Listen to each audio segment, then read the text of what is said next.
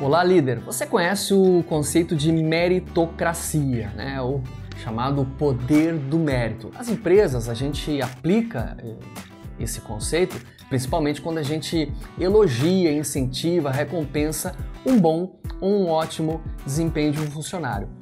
Só que tem gestores que acabam fazendo isso meio que ao contrário, né? estão mais interessados em é, criticar e pegar as pessoas fazendo as coisas erradas. E quando o funcionário faz a coisa certa, é aquela mentalidade do tipo: olha, não fez mais nada que a sua obrigação.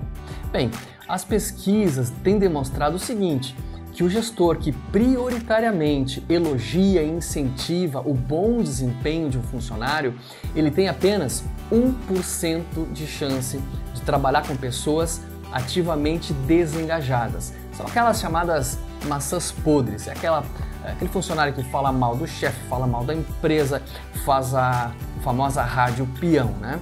Mas é claro que também é importante que você saiba orientar aquele liderado que está fazendo um trabalho ruim ou mesmo criticar, né, dar aquele feedback corretivo para o funcionário que está fazendo ali aquele corpo mole.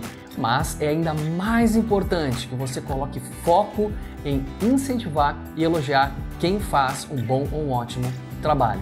Recompense quem faz. O reconhecimento motiva e engaja. E o melhor, não custa nada.